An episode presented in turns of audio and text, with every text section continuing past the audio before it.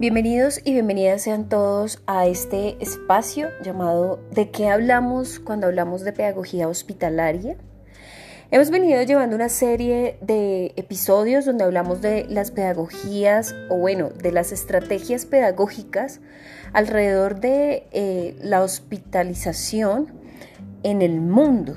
El día de hoy les voy a hablar un poco de Canadá, sin embargo, eh, encontrar información de Canadá frente a esta temática es un poco escaso, un poco complejo. Entonces, pues en Canadá se tiene como política o lema el hecho de que todos y todas son capaces de aprender cualquier cosa por igual.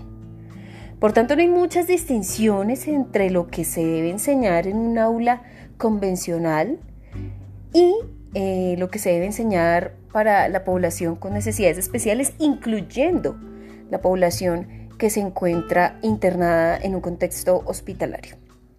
Ese tipo de planteamiento se hace con la justificación de que de esta forma se potencian al máximo las habilidades de los y las estudiantes. Eso es algo que pudiera ser un poco paradójico, porque sí, claro, eh, puede que si todos están aprendiendo bajo las mismas condiciones, haya una suerte de igualdad en cuanto al aprendizaje. Sin embargo, no podemos, eh, digamos, desligar un contexto como el hospitalario que requiere unas necesidades o que tiene unas necesidades especiales frente a un contexto tradicional.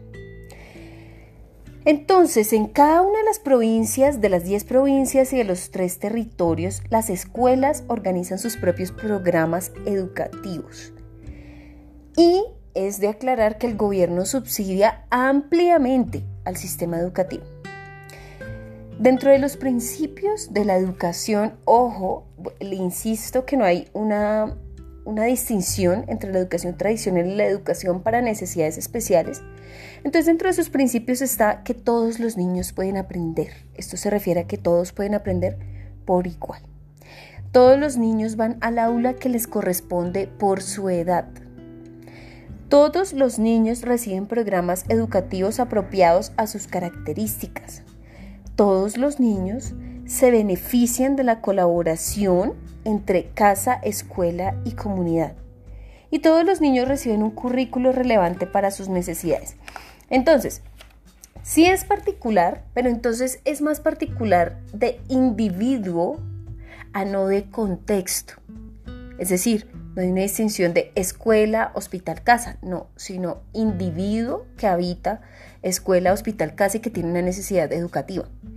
Ahora, es importante también eh, recalcar que en el contexto educativo canadiense es fundamental y es un pilar de la educación esa integración entre casa, escuela y comunidad. Eh, de verdad sí existe una integración total entre lo que nosotros conocemos como comunidad educativa, pero que aquí en Colombia, hablando pues propiamente de este territorio y de muchos contextos latinoamericanos, pero propiamente en Colombia, es bastante lejana esa idea, puesto que eh, aquí se habla mucho de esa integración, pero en la práctica no se da tanto. En Canadá sí que se da. Entonces, ¿qué podemos decir en cuanto a Canadá? Es, es para mí un poco... Mm, me queda un sin sabor. Ya les voy a explicar por qué. Uno llega a pensar que al ser un país desarrollado, ubicado más en Norteamérica, va a encontrar un montón de proyectos y prácticas en cuanto a pedagogía hospitalaria. Sin embargo, siento que se queda un poco corta la información y los programas en cuanto a la educación en contextos hospitalarios. Ojo, esa es una visión personal. Entonces, por ello que aunque según las políticas educativas de Canadá, el mayor principio es que todos los niños y las niñas aprenden todo y que los currículos están adaptados tanto a edad como necesidades específicas, no es clara la información en cuanto a programas y contextos y el manejo que se le da dentro de las aulas hospitalarias, que como hemos visto, pues no debe ser el mismo. O no, digamos que cambia un poco eh, porque son distintas las condiciones físicas, etnográficas, educativas y demás. Entonces, como les decía, quedo yo con un sinsabor frente a las prácticas, puesto que les decía, hay una expectativa muy, muy alta al hablar de este contexto canadiense.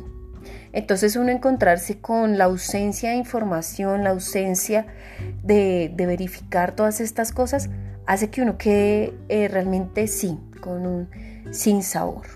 Entonces hoy con esta sensación dulce amarga, los dejo y ya nos veremos en un rato con otra de las prácticas pedagógicas hospitalarias en el mundo.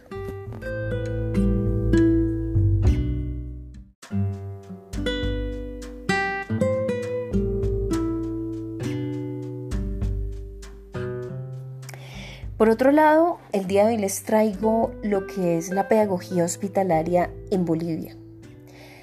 Hablar de este tema en este país es tratar un tema que es demasiado nuevo.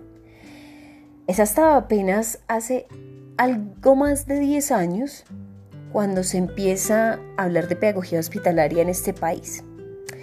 No obstante, ya se han creado algo más de 15 centros de apoyo integral pedagógico, aulas hospitalarias, que buscan generar centros de apoyo educativo en los centros hospitalarios. Entonces estamos hablando de unas estrategias eh, relativamente nuevas, pero que han sido bastante sustanciosas para toda la población infantil que se encuentra internada en algún centro hospitalario de Bolivia. ¿Qué se busca? ¿Qué se busca y qué se ha hecho? Creación de mallas curriculares flexibles, es decir, adaptadas tanto en tiempo, espacio y contenidos a las necesidades que presenta cada uno de los estudiantes pacientes.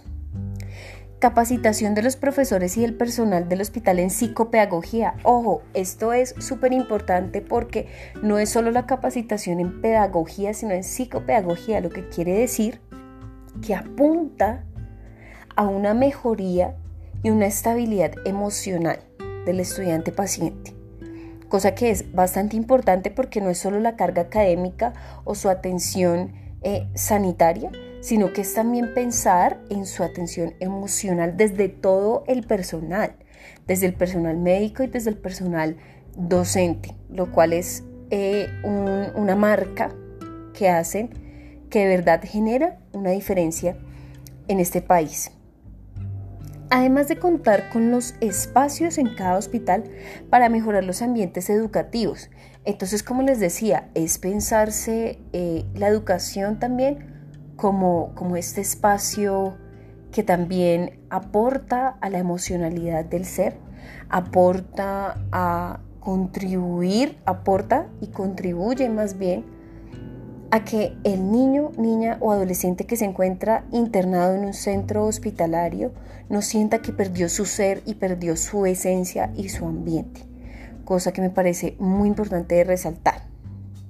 Entonces, ¿qué pasa frente a Bolivia? ¿Cuál es como la conclusión que me deja?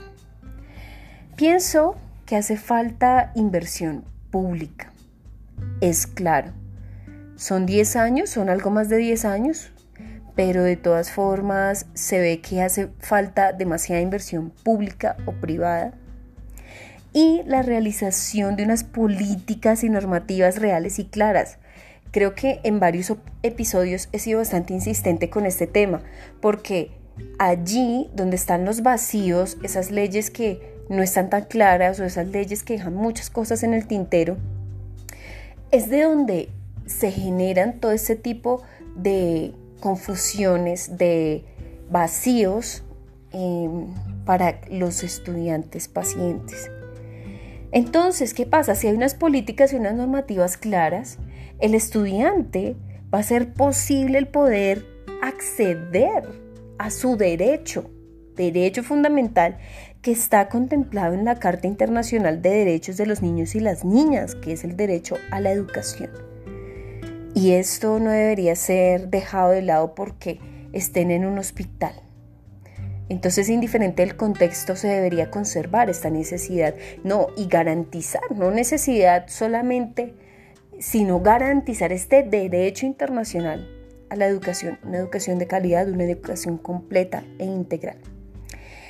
Con esto los dejo en esta reflexión, ya vemos un poco la diferencia entre lo que son contextos latinoamericanos, contextos anglo, y contextos muy diferentes que nos dejan bastante que pensar.